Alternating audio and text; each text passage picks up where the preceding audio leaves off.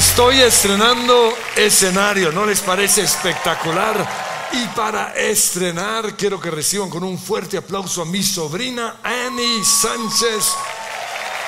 Qué privilegio tenerte, Annie. Por fin, hace años quería hacer esta entrevista porque, ah, pues, Annie tiene algo muy especial. Pero antes eh, quiero, quiero que hablemos acerca de ti. ¿Qué, ¿Qué eres o qué haces? ¿Tú eres madre, esposa? Cuéntanos. Como ya lo mencionó el pastor, mi nombre es Ani Sánchez, soy mamá de dos niñas chiquiticas, Victoria de tres años y Elena de un año. ¿Y Soy cuál estaba de esposa. cumpleaños? Una estaba de cumpleaños. Sí, Se me Elena. olvidó cumple... Entonces, Sí. feliz cumpleaños, Elena. Qué pena, bueno. Sí, y bueno, también hago parte del equipo de su presencia radio, que también estamos estrenando Dial, como saben. Ah, estamos estrenando. ¿Y cómo nos ha ido? Una semana, ¿cómo se llama el, el- o el número? ¿Cuál es la nueva? 1160 AM. 1160. Ahí del que no lo haya oído. Yo ya compré dos emisores, dos radiecitos, digo. Muy bien. Yo, yo parezco pelufo ahí oyendo Ruede la pelota y, y- ¿qué otros programas Central hay? Café, tenemos Central, Café, Lionheart, Unbroken, Unbroken. tenemos una variedad tremenda de programas que también pueden escuchar o en vivo o por demanda Ahora, de ¿y qué haces tú ahí? ¿Cuál es tu función ahí? Yo soy la productora general. ¿Y eso qué haces? ¿Dormir? o- Me aseguro que la gente no se duerma. Ah, Entonces bueno, llamo a la gente, organizo eh, como toda la programación. Porque hoy personas. estaba oyendo y hablaban con Nani y yo creía que eras tú y decía, pero ella no es Annie. No, no, no. O sea que tú no hablas. No, generalmente no hago parte de los programas, estoy más detrás de y en la parte administrativa. Ah, bueno. Pero también tú eres eh, como bloguera, o más bien, te gusta leer libros, ¿no es Mucho, cierto? me encanta. Y en Twitter pones un, ah, eh, o, o hablas de todos los libros, yo te sigo y me encanta lo que, lo que Annie, Annie escribe, entonces por favor me la siguen, pero no solo eso, compren libros, ¿no es cierto? Sí. ¿Y por qué te gusta leer? Bueno, creo que encontré en la lectura como un, un pasatiempo espectacular, sano. Y la verdad, he aprendido muchísimo de todos los libros que, que he leído. Entonces ha sido muy interesante. Disfruto la lectura, me meto muchísimo en todo el tema de los libros y eso. Y siempre que sale un libro, estoy que me lo compro.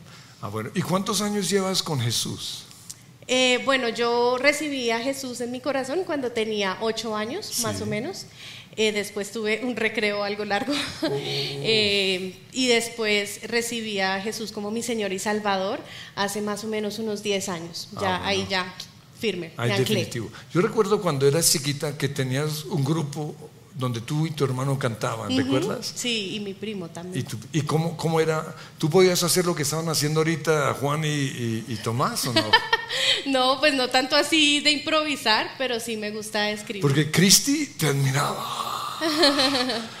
Sí, ahí estábamos con mi hermano, hicimos un CD, desde chiquitos hemos estado muy metidos en la música. Sí. Entonces, con la ayuda de mi papá y la dirección de mi papá que nos inculcó este gusto por la música, empezamos a grabar canciones, jugábamos a hacer canciones, digamos que ese era como nuestro plan juntos. Y también tocas el bajo aquí en la iglesia, ¿no es Sí, cierto? señor. Lo dejaste un rato por los bebés, pero ya Sí. pronto vuelves, ¿no? Sí, ya, ya volví, estoy ayudando y colaborando en la sede de Suba. Ah, muy bien. Bueno, yo quiero que veamos un, un video. Yo sé que estamos al frente, pero pueden verlo en los- las pantallas chiquitas. Un video de Annie.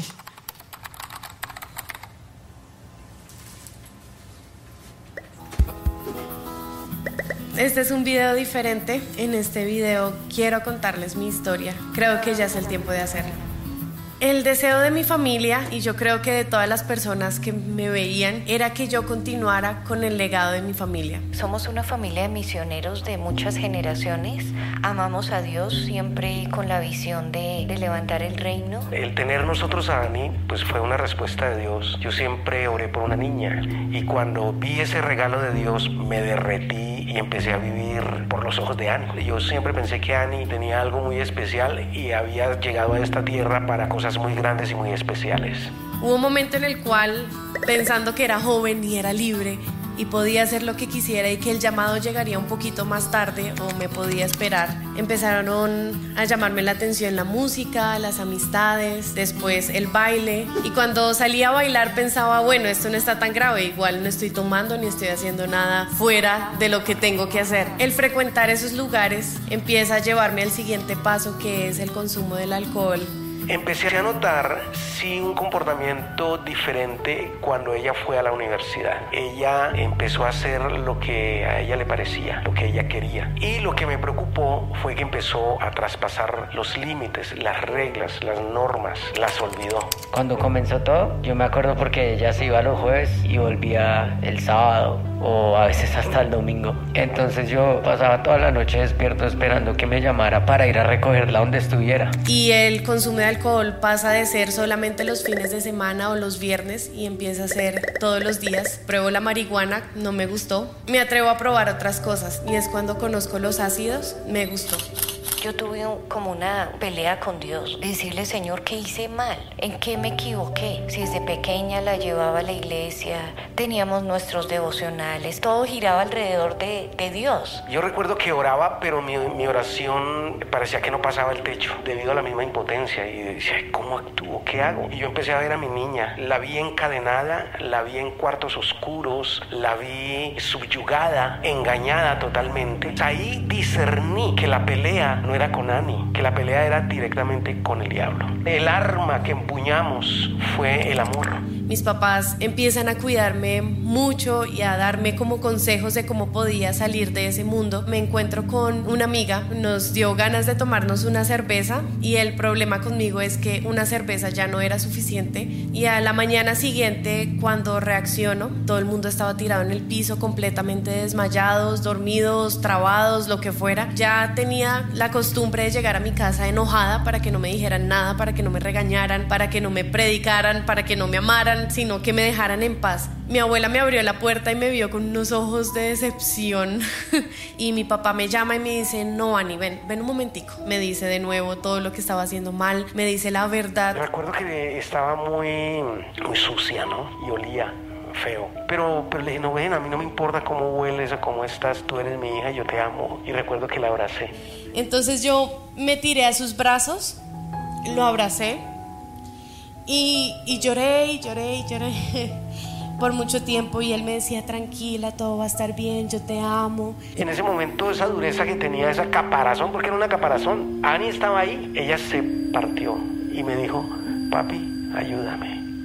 Empezamos este proceso en Viviendo Nuestra Libertad, un proceso de restauración en donde restauro la confianza con mis papás, me quito las máscaras y les digo la verdad. El hecho de que tu familia sea un, legado impresionante no significa que, que, no va a pasar esto. Pero después me di cuenta que necesitamos apoyo de los demás y necesitamos apoyo de expertos en el tema, cosas así. Lo que nosotros vivimos no fue un trato solo para Ani. Yo creo que fue Dios también uniéndonos como familia, mostrándonos estrategias para atacar al enemigo. No vivir un cristianismo por tradición sino que Dios es real. Después de eso llega de nuevo el sueño de estar en la emisora, que fue la razón por la cual entré a la universidad. Yo entré estudiando la carrera para ser parte de una emisora, para ser parte de la radio, de poder comunicar lo que siempre quise comunicar, que Dios salva y Dios restaura y Dios es un Dios personal.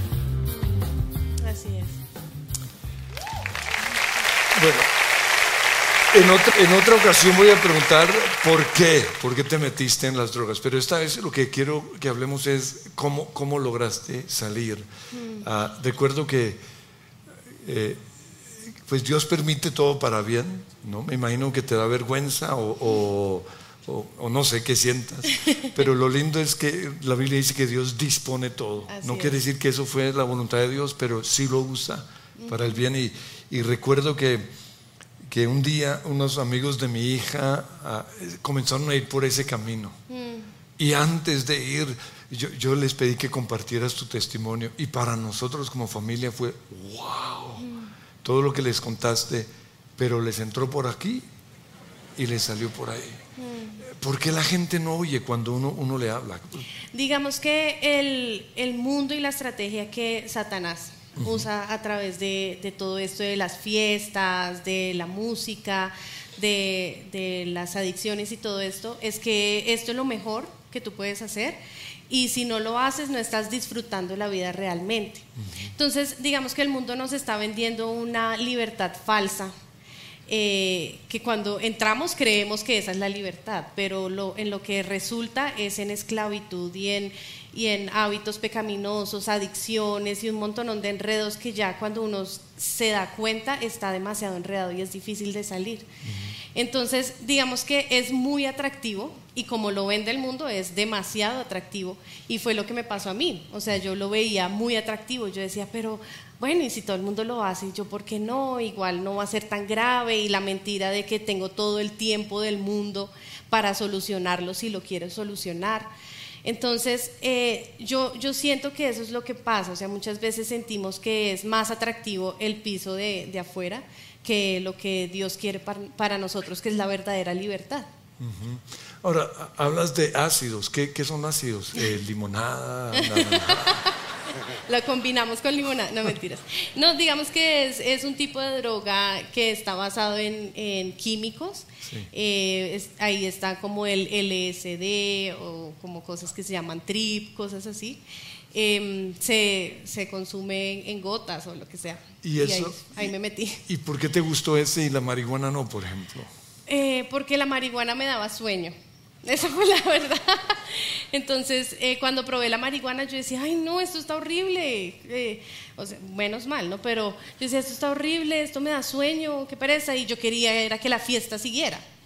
Y co- los ácidos hacen como el, el efecto contrario, o sea, me mantenían despierta, me mantenían con los sentidos a, a full. Entonces, pues cuando lo probé me gustó. Bueno, entonces hablemos de tu libertad. Le dijiste a tu papá, ayúdame, necesito ayuda. ¿Por qué, Sí. ¿Por qué llegaste a ese punto? Bueno, pues digamos que eh, en el camino de las adicciones que yo he notado, uno empieza diciendo, esto es lo mejor porque nunca lo hice, está espectacular. A medida que te vas enredando, enredando, enredando, te, va- te vas dando cuenta de la cochinada que es. Y yo no conozco ningún adicto que diga, quiero seguir, o sea, no quiero salir de acá o quiero salir de acá. Estamos como en esa dualidad. Y ya en ese punto yo ya no quería más. O sea, no me gustaba la persona en la que yo me había convertido.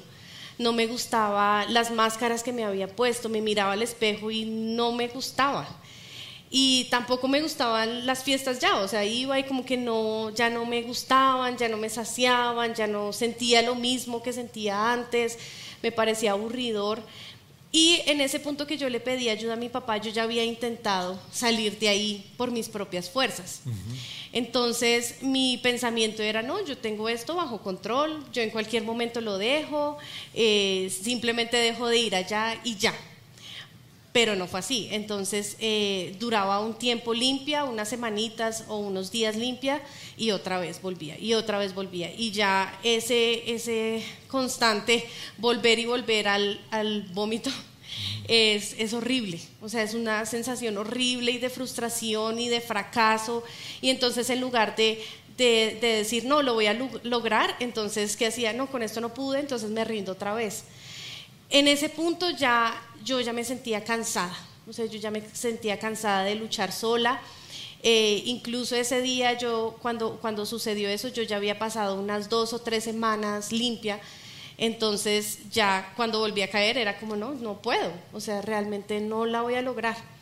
Y cuando mi papá me abraza y encuentro en su abrazo el, el perdón, como la fuerza para lograr hacerlo, eh, fue que, que me atreví y, y- y dije, no, necesito ayuda. Le dije, ayúdame. Eso fue lo que dije, ayúdame. Porque no puedo sola. O sea, había intentado de todo. Me habían, eh, había hecho como muchas cosas acá en la iglesia también. Y yo decía, no, pues que nadie se entere, pero voy a decir que quiero volver a encuentro. Ay, me mandan a encuentro a ver si esto me ayuda. A ver, me mandan a no sé qué. O sea, como que intentaba hacer muchas cosas en mis propias fuerzas, pero, pero no, o sea, sola no pude. Y entonces ahí fue cuando fuiste viviendo nuestra libertad con Diego. Sí. ¿Qué- Cuéntanos cómo fue eso.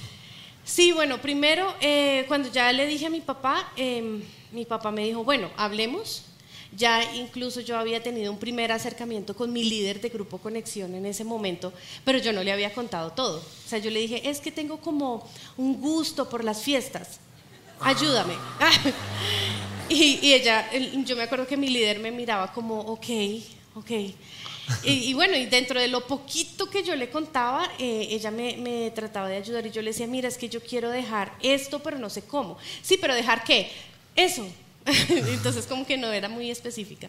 Entonces ya ahí habíamos como empezado un, un trabajo, pero eh, en este punto eh, ya yo me quité completamente las máscaras y dije, dije, bueno, es que esto es lo que está pasando. Em, eh, dentro del proceso de, de, la iglesia entra viviendo nuestra libertad y tuve la primera cita con, con Diego y Patti, eh, que hacen parte del ministerio, y eso fue en diciembre, es que todo esto pasó en diciembre. Y entonces me dijeron, no, tranquila. Diciembre hace seis años. No, hace, este septiembre cumplo diez años desde la Oh, última wow. vez. Súper. Lo logramos, lo logramos. Em, tuvimos, tuvimos esa primera cita y me dijeron, tranquila, cuando volvamos de vacaciones empezamos el proceso. O sea, Y sigue yo, fumando marihuana. No, Sigue no, no, no, borracho. no, no. Ah, bueno. No, no, no, es muy interesante porque me pusieron como un montonón de tareas. Ah, o bueno, sea, era bueno. como tienes que hacer esto y tienes que dejar esto y suelta ese celular y salte de todo lado. No abras redes sociales, o sea, como un montonón de cosas. Y yo, bueno, lo hice y yo era, Dios mío, no, yo no puedo esperar hasta enero, no puedo esperar hasta enero. Tuve eh, ahí como otra pequeña recaída y ahí el Diego me llamó y me dijo, vente a desayunar a mi casa, vente a desayunar a mi casa. Ahora era como el 2 de enero, una cosa así. Y yo, ¿y a qué horas? A las 6 de la mañana te espero acá. Y yo, no, ¿por qué? Pero bueno, madrugué, además que él vivía, en ese entonces vivía lejísimos de donde yo estaba. Y, llegué y tuve la primera cita y él fue muy directo con las preguntas. O sea, él fue como, bueno, ¿qué pasó? Yo, eso. ¿Y qué consumiste? Y yo ahí sentí la tranquilidad de decirle todo con pelos y señales. O sea, sentí que él me entendía, ¿sabes? O sea, que, que no se iba a escandalizar cuando yo le dijera, no, es que es ácido, porque yo decía, no, es que de pronto la marihuana no es tan grave, entonces tapémoslo con marihuana. Pero, pero en realidad eran muchas más cosas. Entonces pude decirle, mira, estaba esto, pasó esto, tomamos esto, hicimos esto, etcétera. Y él me dice, no, tenemos que empezar ya. Y ahí entonces empezó mi proceso en Viviendo Nuestra Libertad. Entonces, de la- las primeras cosas que nos toca hacer, y es lo que vemos en, en las películas, en Alcohólicos Anónimos, se tienen que parar y decir, soy el nombre y soy, en el caso tuyo, que Alcohólica alcohólica y drogadicta. y, dro- y lo dijiste así. Sí, sí, dije, estoy consumiendo esto. O sea, tengo un problema grave con el alcohol y me estoy acercando mucho a las drogas. Y mi temor era, era terminar, no sé, en la calle. Ese, era mi, ese era mi temor. Yo decía, es tan fácil caminar hacia allá. O sea, vi el camino así derechito, derechito y tan sencillo de ir hacia allá que eso me, me asustó, me asustó mucho. Ahora, nosotros ya admirábamos a Diego y a, y a Patricia, pero cuando yo vi lo que Dios hizo en tu vida a través de ellos, los admiré aún mucho más. Y recuerdo una escena un día, eh, iban en la calle y la tomaste a ella de gancho. Y para mí fue, wow, porque yo vi, eh, es que eso es un líder, eso es un... y, y los admiré mucho, mucho más ah, por eso. Cuenta, cuéntame tu relación con ellos. Bueno, eh, después de esa primera cita, eh, tuve algunos encuentros con Diego, pero la mayoría de mi proceso lo tuve con Patti. Eh, era, no sé, viviendo nuestra libertad tiene un sello especial en el cual tú puedes llegar así como eres. O sea, así, mejor dicho, súper destrozado, contarlo todo, eh, me podía desahogar con ellos.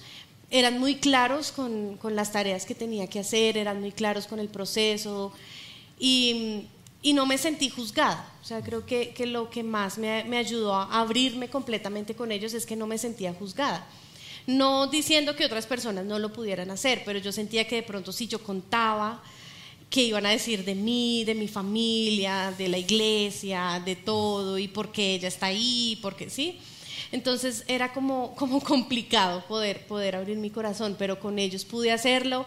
Eh, tenía citas con ellos semanales, nos escribíamos, cuando tenía un, un no sé, un, un pico de, de ansiedad o de lo que fuera, podía comunicarme con ellos tranquilamente y, y decirles las cosas, quitarme todas las máscaras. ¿Cuánto duró el proceso de liberación? En mi caso, todos los, los casos son diferentes, pero en mi caso estuve 14 meses. Wow. 14 meses, desde el primer día de Viviendo Nuestra Libertad hasta que ya me gradué. ¿Y no has caído ni una vez? Después de eso, no. Durante el proceso tuve la última recaída, que fue la de hace 10 años, pero ya estaba ahí involucrada. Ahora, ya que eres madre y piensas en, en tus hijos, Sí, ¿qué harías o qué, cómo podríamos nosotros los papás hacer para que no, no nos pase lo que Dios te pasó? mío, no, yo, ahora que soy mamá, eh, admiro mucho más a mis papás y admiro a todos los papás, de verdad. Eh, no, es, no es una tarea sencilla. Eh, ¿Qué he procurado hacer? Es como tratar de ser sincera, de hablarles con la verdad de esto está bien, esto está mal. Oro mucho por su salvación y, y claramente hacer lo que mis papás hicieron por mí, que es orar, no parar de orar, amar, amar por encima de su pecado, que pues ahora son muy chiquiticas, ¿no? Pero cuando hacen una pataleta o algo así, yo las voy a amar, las voy a amar, porque esto es un entrenamiento para cuando eh, estén más grandes, pero eh, amarlas sin condición. También creo que hay que ser muy coherentes, y es lo que estoy aprendiendo, muy coherentes con lo que predicamos y lo que hacemos en nuestra casa.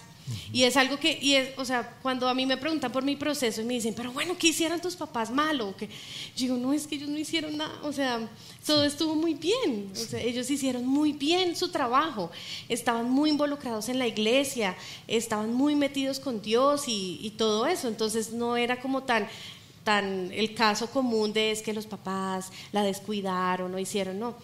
Entonces, creo que es como eso, o sea, ser coherentes con, con el Evangelio, eh, en, tanto en casa como en la iglesia, y hablarles con la verdad siempre, dejándoles la puerta abierta de que si llegan a contar un pecado, no nos vamos a escandalizar, no vamos a hacer como, "¡Ah! tú, sino como, ah, ok, Ah, mm", y como dice nuestra pastora, ah. ah, muérdase la lengua. Mm. Entonces ahí estamos practicando eso. Ah, bueno, wow. Ahora, tenemos aquí el libro de Diego, que ah, hoy, hoy sale o ya está en el coffee y queremos que, que todos, los, todos lo compren. Ah, yo ya me lo leí, ya te lo leíste Ya tú, me lo nos- leí me ganaste, pues yo me lo leí de principio a fin. Es Impresionante. tan impresionante que no lo solté ni un segundo, lloré. Eh, me quebranté, fue wow, Wow. tremendo, porque nos habla de, de toda su vida y, y- y- y, ah, próximamente Diego va a estar con nosotros, hoy simplemente nos va a dar un saludo, en, en un mes va- vamos a tenerlo, pero esta vez no va a contar su testimonio porque ya lo tuvimos. Y ustedes todos van a comprar el libro porque 25 mil pesos en dólares, como está la cosa, son 5 dólares. Imagínense un libro 5 dólares, Sí, 6 barato. dólares, eso ni en Amazon no vale nada. Entonces, ah, es, es tan impresionante. Y, y cómo, o sea, nos muestra el faltante de mamá, cómo se, se muere la mamá y cómo eso lo afecta. Eh, bueno, mu- muchas situaciones. ¿Qué, ¿Qué piensas ahora de Diego después de leer el libro? Wow. Pues eh, primero me sentí más identificada con él, porque muchas cosas que escribe, eh, que él relata ahí cuando estaba en medio de su, de su prueba, eh, yo decía, ay, yo me sentía igual. O sea, yo me sentía igual, no estaba de pronto en las mismas condiciones que él, pero yo me sentía igual. Entonces me di cuenta que muchas veces ese, las adicciones traen exactamente el mismo, como los mismos sentimientos, pensamientos, batallas, sin, sin importar como la, la situación. Pero no, al leer el libro, yo era toda, no puede ser, no puede ser, se murió. Y yo, no, porque, porque él está acá, no se murió, pero, eh, pero, pero me lo devoré muchísimo y lo admiré. Sí. Admiré mucho más el ministerio. Eh, dije, tremendo todo lo que él vivió, de, Dios, de dónde Dios lo sacó y lo que está haciendo por medio de él para ayudarnos a personas como a mí. Yo me imagino que él en ese momento nunca pensó en una Ani que iba a estar en una, en una iglesia eh, caminando sus mismos pasos. Eh, pero el ministerio ahorita está muy fuerte y fortalecido porque precisamente hay una persona que vivió todo lo que, lo que uno vive. Entonces es muy chévere. Y Sí. me gustó el libro, está, ex- está muy bien escrito. eh, lo que me pasó lo mismo que a ti, me lo devoré, me lo leí súper rápido. Además que cada capítulo queda como en punta y uno es como, no, tengo que seguir. ¿Qué está pasando? ¿Qué va a pasar? Entonces es muy chévere. Vamos a sacar una película, está tan buena que hay Sí, que sacar una deberíamos. película. ¿no O una serie, una Una serie, serie, sería ay, sí. Entonces, ah, eh, el libro nos cuenta eh, la primera parte, toda su historia, que es fascinante, pero luego nos da herramientas para nosotros los papás a ayudar a otras personas. Quiero que recibamos con un fuerte aplauso a Diego. ¿Dónde está Diego?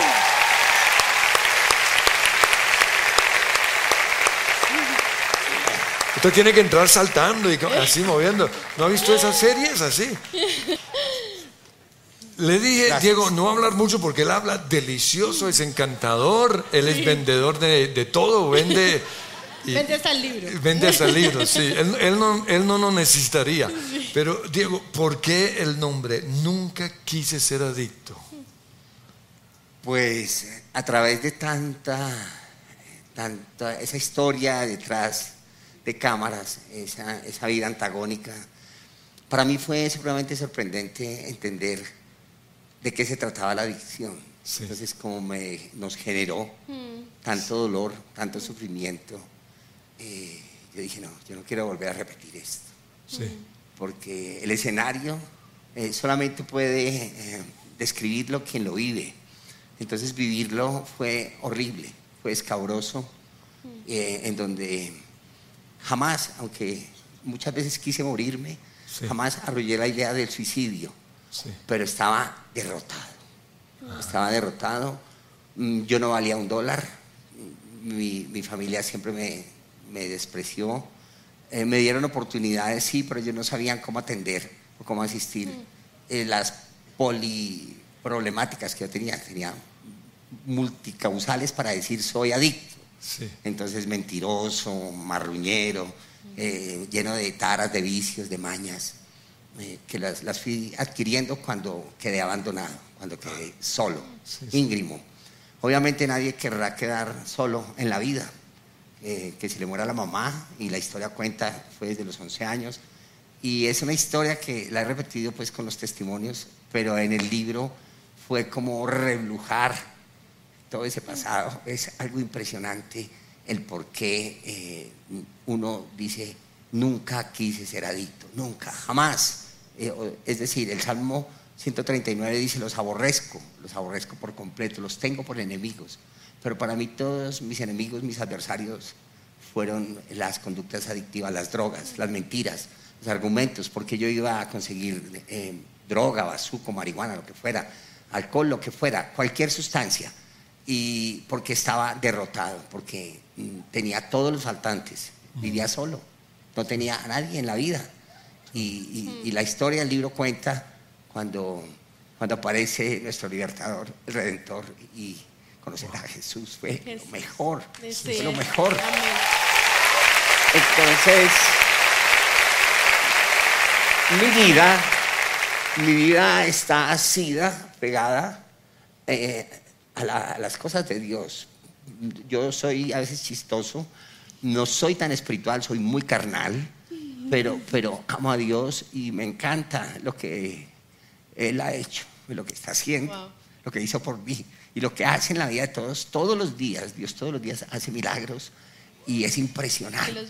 es impresionante ver mm, cómo puede cambiar la vida de alguien como lo fui yo. Yo no era nada y ahora pues todo se lo debo a Dios. Lo tengo, lo tengo que hacer. Todo se lo debo a Dios. Por eso la idea de escribir este, estas memorias, este libro, que es todo un recuento bibliográfico desde antes, casi desde la cuna, desde la concepción, y, no estoy lanzando, lanzando el libro, de hecho el libro es, vuelvo y digo, es un regalo del cielo para los que aman a Dios, porque alguien que, que esté solo y que no conozca a Dios va a ver el libro y va a conocer a Dios, va a ver a Dios a través del libro. Tiene toda la luz, es un lenguaje bajado del cielo, un lenguaje de reino, a pesar de que el principio es muy escabroso, porque es toda la vida antagónica, la vida desordenada que tuve, la vida de un adicto, la vida de un hombre que se metió en líos y que hizo cosas que no debería haber hecho a causa de, de las adicciones a causa de lo, lo, que yo entiendo con el título, y, creo que tú me lo vas a decir, es que nadie comienza este camino queriendo ser adicto, ¿no es, cierto? Es impresionante cuando uno em, prueba por primera vez esa curiosidad que fue mi caso, fue como, ay, miremos a ver, ¿qué es esto? Eh, yo por mi cabeza nunca dije, no, voy a terminar adicta a esto, no. Antes todo lo contrario, yo decía una probadita nada más y eso no me va a hacer daño, pues si es solo una vez, ¿eso qué va a pasar? Creo que, que, cuando iniciamos este camino, iniciamos con ese pensamiento de esto no es tan grave, no es tan terrible, nos comparamos entonces con los peores y decimos, ay, pero yo no soy como él que sí está llevado. Eh, sino que, que, empezamos así con esto no es tan grave, esto no es tan grave y ese no estoy tan grave, eh, finalmente eh, nos lleva a estar atados a esos vicios. Ahora, el caso de Diego comenzó con encendiéndole las piel rojas a su, a su papá, ¿no es cierto? Eh, no, no, cuando ellos no estaban, cuando ellos estaban ausentes, eh, el, libro tiene algo, el punto de partida y abrir la puerta de las adiciones es ese. Si los grandes lo hacen, si ellos lo hacen, pues yo no lo puedo hacer. La comparación. Entonces era tan normal que todo el mundo fumara, pues yo dije, pues yo también quiero fumar, yo quiero ser grande. Y empecé fumando y casi que me muero fumando, pero no. Ahí, todo me es lícito, podrán decir muchos, pero no todo conviene porque mm. están mis hijos viéndome. No, y algo importante que tenemos que hacer para poder eh, salir, y cuando Ani llegó la primera vez, en ella había mucho dolor, había mucho sufrimiento, y ella añoraba un cambio. Mm. Pero lo más bonito de Ani fue que eh, entendió que en su corazón debería de haber eh, un verdadero arrepentimiento, convicción de pecado. Ella lo hizo, ella lo hizo y fue el regalo más lindo, mm. lo más sublime, ella jamás lo va a olvidar eh, la Biblia en Romanos 6:13 dice, no dejen que ninguna parte, ninguna parte de su cuerpo se convierta en un instrumento del mal para servir al pecado. En cambio, dice, entréguense completamente a Dios, porque antes, antes ustedes estaban muertos, que era como estábamos.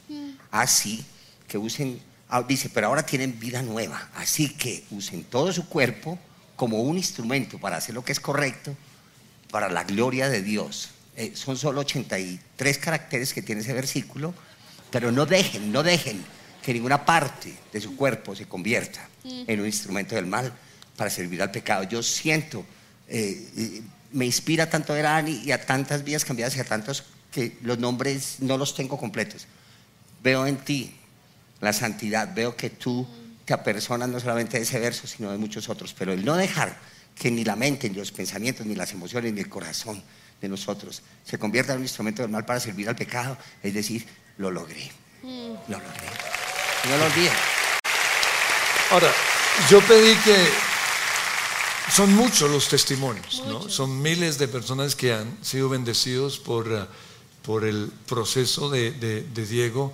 Eh, pedí que lo hiciera Ani porque pues, es una persona muy, muy conocida, y, y pero podríamos tener a, a, muchos más y creo que habla más de lo que es Diego otra persona que él mismo, porque es muy feo, ay, yo, yo, yo, yo. En cambio, pues oírlo a través de Annie y a través de otros sería impresionante. Pero lo que, lo que Dios hizo en Diego es lo que hoy quieren prohibir en nuestra nación, se llaman las terapias de conversión, creo que se llama. Entonces necesito que alguien me compre 10 de estos y se los lleve al Simón Bolívar, ese, ¿cómo es que se llama? Gustavo Bolívar. Bueno, no Hay un senador que está tratando de, prohibir. ¿Por qué? Porque oyen un caso de una persona que no fue liberada. Y entonces creen que eso es terrible. Pero en Diego vemos y, honramos también el proceso de, sus pastores en Medellín, ¿no? Pero también Diego dijo, dijo algo ahorita y es que eh, la persona debe tomar la decisión ah, de ser libre, porque si no, no va a ser libre y, luego viene el siguiente paso y el siguiente, y pues es un, testimonio. Ah, ¿Lo afectó? ¿Cuántos años estuvo eh, adicto? No, fueron 23 mm, años en las drogas, en la delincuencia, y con Patti estamos haciendo la cuenta en tierra, eh, y en el tiempo tan corto, desde el 2008, a finales hasta hoy, 13 años largos, han pasado por el ministerio 1040 personas. Y solo, solo 180 eh, no cumplieron con, la, con la, norma. 860 sí. Y, es así, no es conversión, es sencillo. Un verdadero arrepentimiento y convicción de pecado, pues eh, allá, allá, en ese patio allá, lo llaman, eh, ¿qué fue? ¿Terapia de qué? De conversión. Terapia, pues tienen toda la razón, terapia de conversión, es un verdadero arrepentimiento. Si no se quieren arrepentir ellos, ellos verán. Pero ellos tienen y nosotros tenemos las herramientas para que ellos se arrepientan. Ahora, adicciones son más que solo drogas. ¿Qué otras adicciones hay? ¿Una bueno, persona puede ser adicta a qué? Pues tenemos eh, la mamá de los pecados sexuales, que es la lujuria, y tiene todas las parientas, que es la, la, la pornografía, la masturbación, eh, las fantasías sexuales, eh, las, eh, los, las video, lo que son los videos y, los chat room, es muy complejo y todo lo que tiene que ver este el sistema webcam que está muy de moda. La pornografía es uno de los productos que más vende el mundo. Y es, una, es otra adicción. Y atrapa y es mortal. otro, la, la, ludopatía del juego. Y, tal vez Usted también fue adicto al juego, ¿no es cierto? En algunas ocasiones, sí. Fui muy adicto al billar. Al billar. Y no me sacaban de allá. Llegué, a dormir en billares. Porque era tan buen cliente que no tenía dónde quedarme. Y yo, me decía, quédese. Dormir en la, en la mesa de los billares. Y aunque hay muchas cosas que en el libro no cuento, porque un cúmulo de historias sí es horrible, pero yo pensaba en estos días la ludopatía y pensar, la vida hay que tomarla en serio hay gente que juega con la vida. Yo creo que eso es ludopatía. Mm. Usted no puede jugar con, con, la vida, tiene que tomar su vida muy en serio, apersonarse y ser un buen mayordomo y tener pertenencia y eh, algo que hemos aprendido y en la formación es que nos tenemos que parar recio, firme, mm. frente a cualquier situación, porque nuestro mejor amigo, que es el Espíritu Santo, jamás nos va a dejar. Solamente cuando pequemos, ahí sí usted no tiene argumentos, porque ahí sí usted está débil pero, pero verdad, quiero honrarte, Ani. Es un gozo verte, eh, no solamente triunfar, creciendo, esa mamá que eres, eh, es impresionante esa esposa, ese instrumento de justicia para la gloria de Dios. Esa eres tú y muchas otras más personas que no están acá, como dijo el pastor, pero que las queremos y las amamos y están en nuestro corazón. ¿Quieres decir algo para terminar, Ani? Sí, eh, primero que, que, si necesitan ayuda no duden en pedirla. Bueno. La iglesia tiene un sistema espectacular en donde han estado muy pendientes de las personas, pero muchas veces nosotros tenemos miedo de pedir ayuda. Entonces, levanten la mano con su líder de Grupo Conexión, si no están en un grupo, así están en un grupo, eh, pero hablen con su líder de Grupo Conexión. Y si lo necesitan, el Ministerio Viviendo Nuestra Libertad tiene los brazos abiertos, así como ustedes eh, vieron a, Diego como me hablaba, así tratamos a todas las personas del ministerio y los amamos, o sea, los amamos y los esperamos en el ministerio para ayudarlos a encontrar la libertad y disfrutar de la santidad. Amén, Ani, muchas gracias, nos ponemos en pie. Y Señor, yo te doy gracias por la vida de Annie, por la vida de Diego. Y gracias Señor porque aunque es triste su pasado, como dice tu palabra, olvidando ciertamente lo que queda atrás, nos extendemos hacia lo que está adelante. Y yo sé, Señor, que aquí hay personas ya adictas. Pero también sé que hay personas que en el camino van a ser tentadas hacia ciertas adicciones. Y yo te pido que en este momento tú les hables. Y tú les muestres que los amas.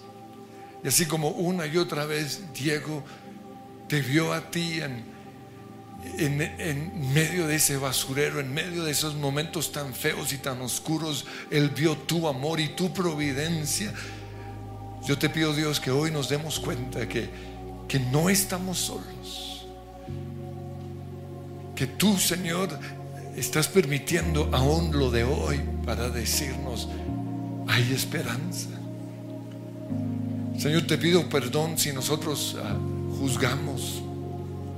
Te pido perdón si nuestros hijos o si nuestros discípulos se sienten intimidados y no son capaces de levantar la mano pedirnos ayuda.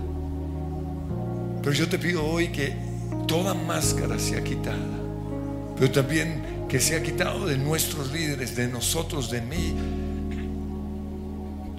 todo fariseísmo, todo aquello que nos hace creer que somos mejores porque no hemos consumido ácidos o alcohol o marihuana. Yo te pido que este sea realmente la casa del Padre. Y te pido, Señor, que ministres ahora mismo, Señor. frío desapareció, tu amor se llevó mi dolor, tu luz a mi vida llegó. Vivo el sol de un nuevo día, y aunque no entiendo todavía, voy a cantar, voy a saltar, porque mi corazón dice burning flame. Señor, te pido que el frío ahora mismo desaparezca. Que entre a este lugar el calor de tu presencia. El abrazo de ese papá que dice, ¿dónde están los que te condenan? Yo tampoco te condeno.